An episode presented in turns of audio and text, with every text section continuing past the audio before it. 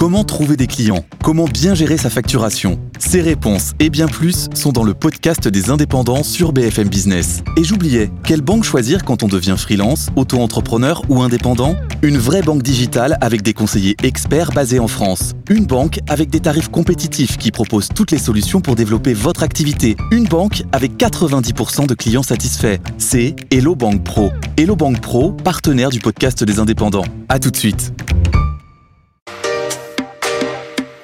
BFM Business, Tech RH, tout comprendre sur l'innovation dans les ressources humaines, présenté par Alexia Borg. Bonjour à tous et bienvenue dans une nouvelle émission Tech RH. Aujourd'hui, nous allons parler d'un sujet assez vaste et assez passionnant qui est le sujet de la reconversion professionnelle et même de la réorientation. Et puis, j'ai même envie d'aller un peu plus loin. Parlons de la notion de réussite. Et j'invite dans le Grand Talk pour en parler Laurent Moisson, fondateur des Déviations, ainsi que le grand coach francophone Franck Nicolas qui sera avec nous sur les plateaux dans la partie du Grand Talk. Et j'invite également eh bien, Alexis Tobelem. Alexis, vous le connaissez déjà, il va nous parler dans la Minute Geek des innovations avec la réalité virtuelle dans la dans l'écosystème de DRH et surtout de la réorientation professionnelle. Et nous allons finir avec la start-up du jour, Ludovic de Gromard, fondateur de Chance, qui nous expliquera tout eh bien, sur les chances, les chances que nous avons de réussir notre vie. Mais tout de suite, ils sont dans la tech, ils sont dans la RH et ils sont avec nous pour le Grand Talk. BFM Business, Tech RH, le Grand Talk. Je suis certaine que vous l'attendiez, cette émission sur la reconversion professionnelle, la, la, réorientation. On va voir un petit peu les nuances, mais surtout sur cette notion de réussite et de changement de carrière. Et qui mieux que mes invités aujourd'hui présents sur le plateau Franck Nicolas avec moi. Bonjour Franck. Bonjour Alexia. et ben, je suis ravie avec aussi Laurent Moisson. Bonjour Laurent. Bonjour Alexia. Alors pour rappel, Laurent, donc vous êtes fondateur des Déviations et Franck Nicolas, vous êtes président fondateur de Globe, mais aussi, euh, j'ai envie de le dire, vous êtes un grand coach euh, de leadership aussi euh, francophone, connu, connu du monde entier. Euh, messieurs, on va, on parler de choses assez passionnantes pour les collaborateurs comme pour les RH.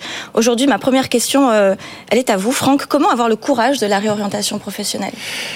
Avoir ce courage, c'est choisir d'abord euh, non pas le changement, mais la, la, progression. Le changement est automatique. Euh, la peau de notre main va changer tous les 30 jours, 100% de nos cellules aussi. Le, le changement n'implique aucun processus volontaire, proactif. C'est automatique le changement. Vous allez dans un fast-food tous les jours, vous allez voir au bout d'un mois, vous allez changer. La progression, c'est différent, c'est une démarche volontariste, mais elle implique aussi, quand on veut faire une réorientation professionnelle, et les études le démontrent, 69% des gens qui ont osé mettre le doigt dans la réorientation s'estiment beaucoup plus épanouis. Euh, 16% euh, reconnaissent qu'il y a un meilleur équilibre travail et vie personnelle. Donc la réorientation, c'est surtout choisir aujourd'hui ce que l'on veut devenir dans les 5-10 prochaines années et ne plus laisser les peurs nous guider parce que souvent on a très peur. Oui, c'est déjà et on va en discuter un petit peu euh, d'ailleurs des peurs. Alors Laurent, vous vous rencontrez, rencontrez tous les jours des collaborateurs, des entrepreneurs, enfin tout type de personnes qui ont envie de, de progresser. Alors on va parler du changement dans le sens de progression parce que c'est une évolution finalement de carrière qu'ils oui. souhaitent. Euh, la question qui, qui me revient à chaque fois que je regarde de vos vidéos euh, dans les déviations, c'est quel est l'élément déclencheur du changement pour la plupart de ces personnes? Qu'est-ce qui fait qu'à un moment donné, elles se sont dit, là, j'ai besoin de changer quelque chose dans ma vie? Alors d'abord, il, y, a toujours une petite musique qui euh, intervient avant, euh, avant un choc, avant quelque chose qui peut être extérieur ou qui peut être une révélation, hein, une prise de conscience de quelque chose. Alors, il y a quand même une notion de zone de confort, c'est-à-dire que quand on est finalement dans une zone où on a l'impression d'être bien, euh, bah, on va pas forcément tout casser pour passer à autre chose. Donc il faut que cette zone de confort, à un moment donné, devienne inconfortable.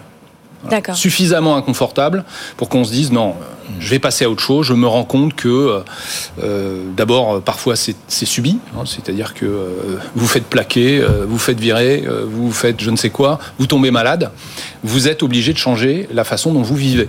Voilà. Oui. Vous ne l'avez pas choisi, c'est comme ça.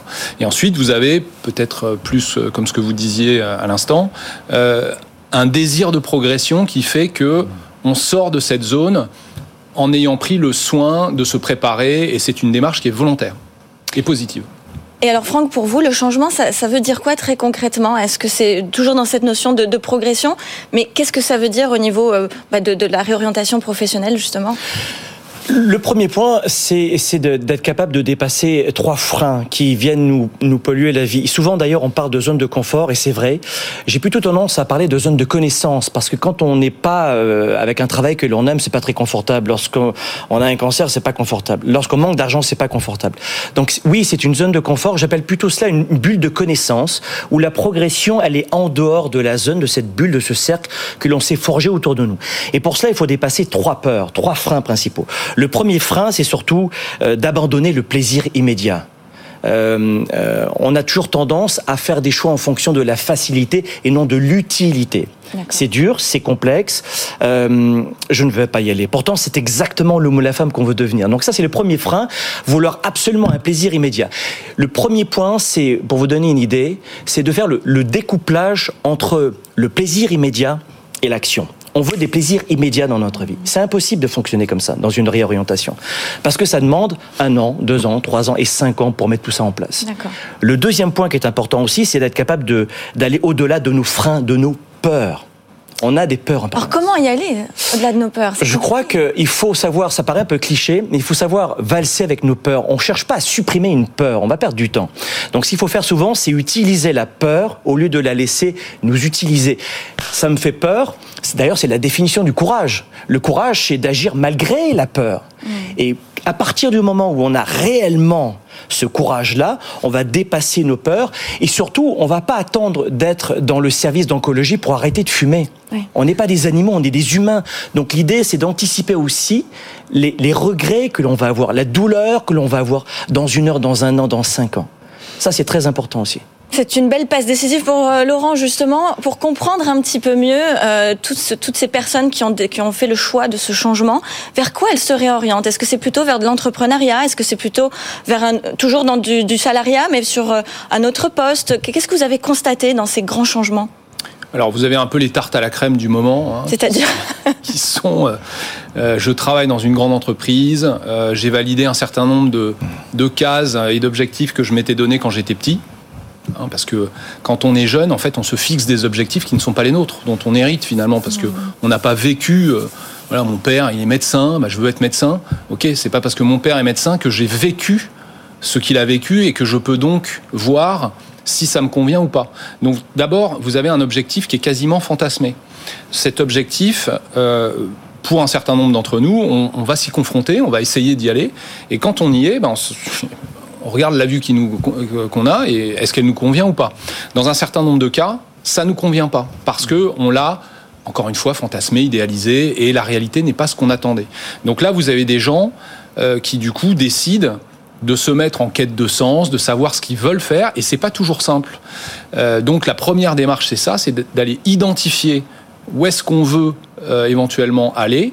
Et à partir du moment où on a une direction qui, elle aussi, peut être fantasmée, mais normalement on a un peu plus d'expérience, et ben on décide d'y aller. Alors dedans, vous avez euh, effectivement beaucoup de gens qui vont euh, réussir parce qu'on leur a dit il faut travailler dans un grand groupe, etc. Et puis ça ne leur convient pas. Il y a plein de gens à qui ça convient, il y en a d'autres ça ne convient pas. Donc là, ils se réorientent vers des métiers qui sont peut-être plus traditionnel, plus manuel, plus concret. A beaucoup de gens dans les grands groupes aujourd'hui qui souffrent d'une certaine complexité euh, organisationnelle qui fait qu'ils ne savent pas vraiment à quoi ils servent. Il y a un sentiment d'inutilité. Donc, quelque chose où ils peuvent se sentir plus utiles. Il y en a d'autres qui veulent se réaliser dans l'entrepreneuriat et qui sont plus dans, des métiers où ils disent bon ok mais je veux passer à autre chose, je veux être vraiment maître de mon existence professionnelle. Vous en avez d'autres enfin qui vont chercher des directions euh, dans laquelle, dire, la carrière professionnelle, en tout cas l'activité professionnelle, n'est pas centrale. Et donc, ils vont essayer de diminuer l'impact de cette carrière pour avoir un équilibre de vie qui est plus important. Et vous avez enfin ceux comme je vous l'ai dit tout à l'heure, qui vont subir, c'est-à-dire ils n'ont pas choisi. Donc là, nous, on a été interviewé des gens qui ont connu l'exil ils sont arrivés dans un pays qu'ils ne connaissaient pas parce qu'il y avait de la misère, parce que leurs parents sont partis, parce que je ne sais pas, je ne sais pas quoi. Et donc là, qui vont chercher à s'adapter. Et, dans ces cas-là, bah, ce sont des processus qui sont un petit peu différents, évidemment. Oui, alors c'est bien d'avoir euh, un panorama, effectivement, de, toutes ces, différentes typologies euh, de personnes. Mais aujourd'hui, c'est vrai, quand on regarde les réseaux sociaux, on a l'impression que le modèle de réussite, c'est l'entrepreneuriat. Comme s'il n'y avait que ça qui menait à la réussite. Et d'ailleurs, on va aussi se poser la question, qu'est-ce que la réussite? C'est ma dernière euh, question pour vous, messieurs. Mais d'abord, est-ce que c'est vraiment le seul chemin pour euh, arriver au succès, Franck? Moi, je ne crois pas. Je pense qu'on doit choisir une carrière et pas un chèque. Quand on regarde les derniers sondages de la Gallup Organisation, 66% des employés en entreprise sont désengagés ou très désengagés. C'est 80% dans le monde et ça provoque des maladies terribles, euh, psychosomatiques ou de l'ennui au travail. On n'arrive pas à être engagé si on n'est pas stimulé. Et sur l'entrepreneuriat, tout le monde théoriquement est capable d'être entrepreneur. Sur la feuille, parce que l'entrepreneuriat, euh, le salariat n'existait pas il y a 300 ans, dans, dans l'état euh, dans lequel on se trouve aujourd'hui. Donc, fondamentalement, tout le monde peut être entrepreneur. De mon point de vue, aujourd'hui, à notre époque, de façon pratique, non. Parce qu'on peut très bien être aujourd'hui euh, un leader en entreprise. Le leadership, tout le monde peut l'apprendre. L'entrepreneuriat, ça implique de composer avec euh, cette capacité d'être euh, inconfortable en permanence. En permanence. Et tout le monde n'est pas capable de, de, choisir ce type de vie-là. En revanche, d'être un leader dans l'entreprise, un intrapreneur en entreprise, mhm. créer, décider, avancer sans les inconvénients, oui, oui, un intrapreneur. D'ailleurs, c'est ce qu'on c'est ce qu'on est. On recommande au RH de les de pouvoir un petit peu sélectionner et repérer hein, les personnes qui sont qui ont un fort leadership et qui sont capables d'entreprendre à l'intérieur de, de l'entreprise. Euh, Laurent, quel conseil vous donneriez aux RH et managers qui n'osent pas être à l'écoute des besoins de ses collaborateurs, qui lancent des petits signes d'alerte pour dire hum, je suis pas très bien dans mon poste, j'aimerais changer, me réorienter, et qui ont peur de perdre ses talents? Parce que la plupart du temps, ce sont aussi des talents et qu'ils ne veulent pas perdre. Donc, qui dit réorientation, dit écoute, dit peut-être euh, démission. Oui, bah, en fait, c'est une source d'énergie, l'inconfort. Hein. C'est-à-dire, vous avez des gens qui vont se dire euh, j'ai fait le tour de mon poste, j'en veux plus, ou alors ça ne me convient pas. Si vous êtes à l'écoute et euh, notamment pour un certain nombre de grands groupes qui ont la chance d'avoir des dizaines de métiers représentés dans leur entreprise, d'avoir des filiales dans le monde entier, puis euh, à Paris, en région, un peu partout. Euh, vous avez un certain nombre de choix de vie qui sont complètement compatibles, surtout après euh, les confinements qu'on a vécu et l'explosion du télétravail. Mhm. il y a beaucoup de, réponses qui sont possibles sans avoir une rupture de contrat.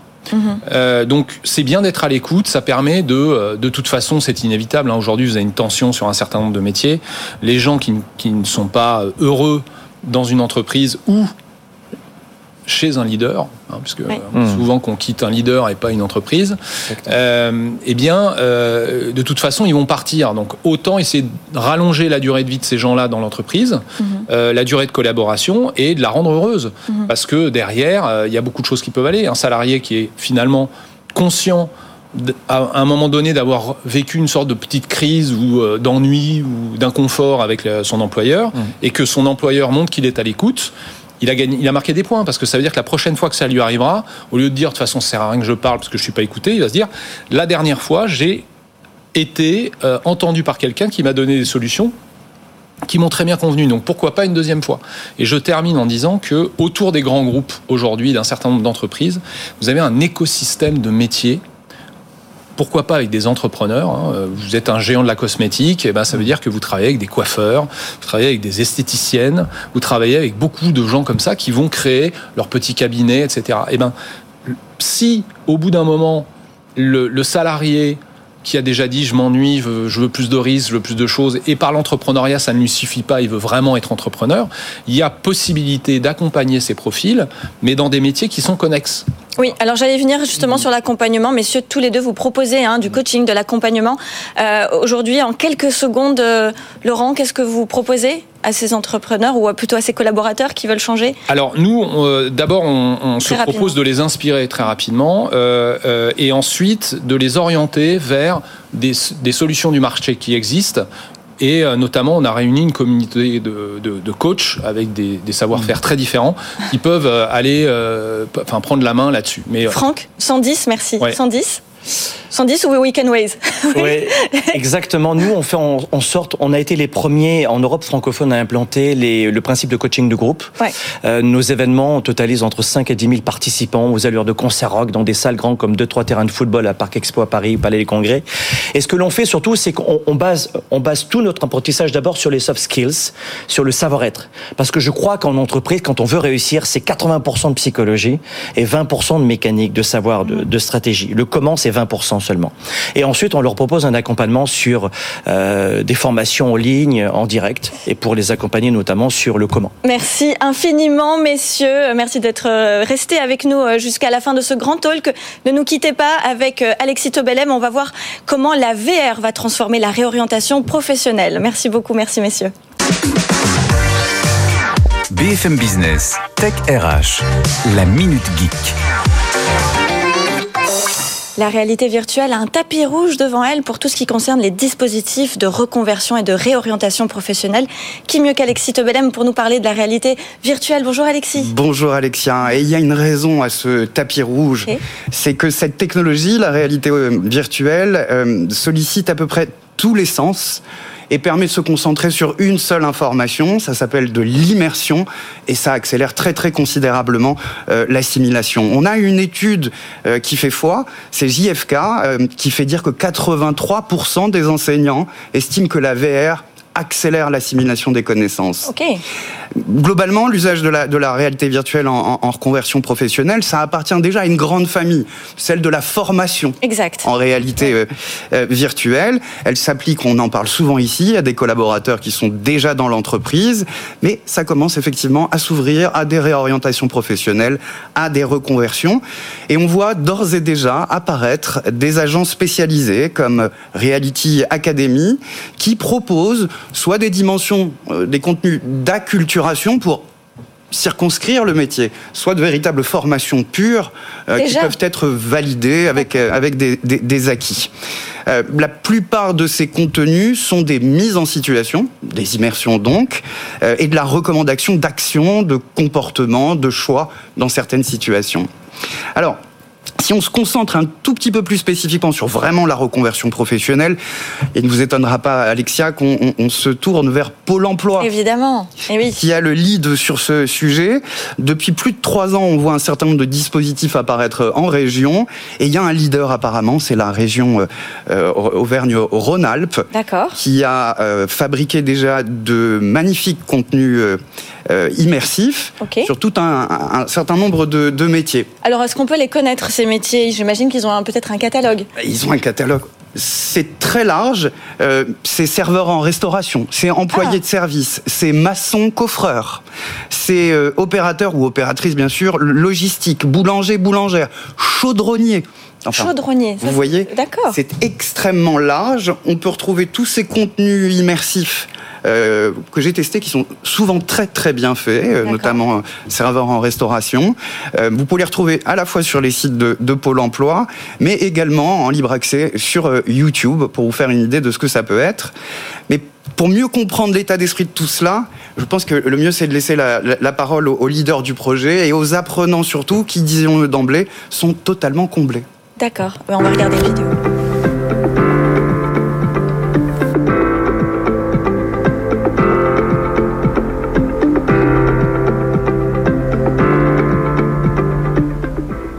Le projet euh, Immersion Métier, il a pour objectif de faire découvrir des métiers qui recrutent à euh, des demandeurs d'emploi en utilisant une technologie qui est euh, celle de l'immersion, c'est-à-dire de la réalité virtuelle. Ça permet de confirmer des projets professionnels et de dire, bah, et pourquoi pas, j'ai pas pensé à ce métier, mais oui, effectivement. que je suis carrément dedans là. Ce que j'ai vécu là avec le casque, c'est ce que j'ai vécu sur le terrain. On dirait la réalité, t'es dedans vraiment. Il y a des informations en fait sur le métier. Comme si on y était quoi. J'ai l'impression d'être assise à côté de cette femme conductrice. Pour les collaborateurs, ça leur permet à eux de se confronter à la réalité des métiers. Tout l'enjeu a été de simplifier l'accès à la découverte de ces métiers, faire naître des, euh, des vocations. Voilà, fascinant pour faire naître euh, des vocations. Merci infiniment, Alexis, pour toutes ces nouveautés. Je vous dis à tout de suite pour la start-up du jour. BFM Business, Tech RH, la start-up du jour. Et c'est parti pour la start-up du jour. Je suis avec Ludovic de Gromard, fondateur de Chance. Bonjour Ludovic. Bonjour Alexia. Très très très heureuse de vous avoir aujourd'hui sur le plateau de, de Tech RH. Alors je triche un petit peu parce que j'aurais tendance à vous demander tout de suite qu'est-ce que vous faites avec Chance. Mais j'ai quand même envie de vous poser une petite question. Selon vous, la reconversion professionnelle, est-ce vraiment un sujet pour les ressources humaines ou pas? Je pense que c'est un sujet, mais qu'il est mal pris. Ah, expliquez-nous. On a tendance à voir un peu de manière simpliste deux options. Soit vous allez vers une orientation euh, horizontale, c'est-à-dire qu'en gros, vous devenez votre manager, ou vous avez le poste de votre manager Exact. demain, ou la reconversion, c'est-à-dire je pars élever des chèvres dans le Larzac. Vous voyez de quoi je parle Ok. Ok. Sauf que la réalité est un peu plus subtile. Il y a en fait cinq options à l'issue d'un processus d'orientation. Est-ce qu'on peut les connaître? On peut les connaître absolument. On définit, pour essayer de vous expliquer ça, on, on définit chez Chance un travail par quatre piliers dans la méthode, qui sont travail égale un métier, donc un ensemble d'activités que vous réalisez, plus une finalité, c'est-à-dire qu'est-ce que je sers par mon travail, plus un environnement de travail, est-ce que c'est un environnement plus autonome, plus hiérarchique, euh, plus perfectionniste, etc. Et enfin, le quatrième, vos impératifs de vie qui sont financiers, géographiques et horaires. Ok. Ok? Et donc, dans un processus d'orientation, un processus d'orientation peut, in fine, aboutir à différents types de réorientation. En fait, il y en a cinq types, je vous disais. Premièrement, ce qu'on appelle une réorientation partielle. C'est-à-dire que vous ne changez pas le métier, Ok. mais vous changez un des autres piliers. D'accord. Et ça, ça peut se faire en mobilité interne dans votre entreprise ou en mobilité externe. Deux, ça fait deux. Ok. Deuxième euh, famille, la réorientation complète, c'est que là, vous vous rendez compte qu'en fait, c'est pas le bon métier pour vous, donc vous changez de métier.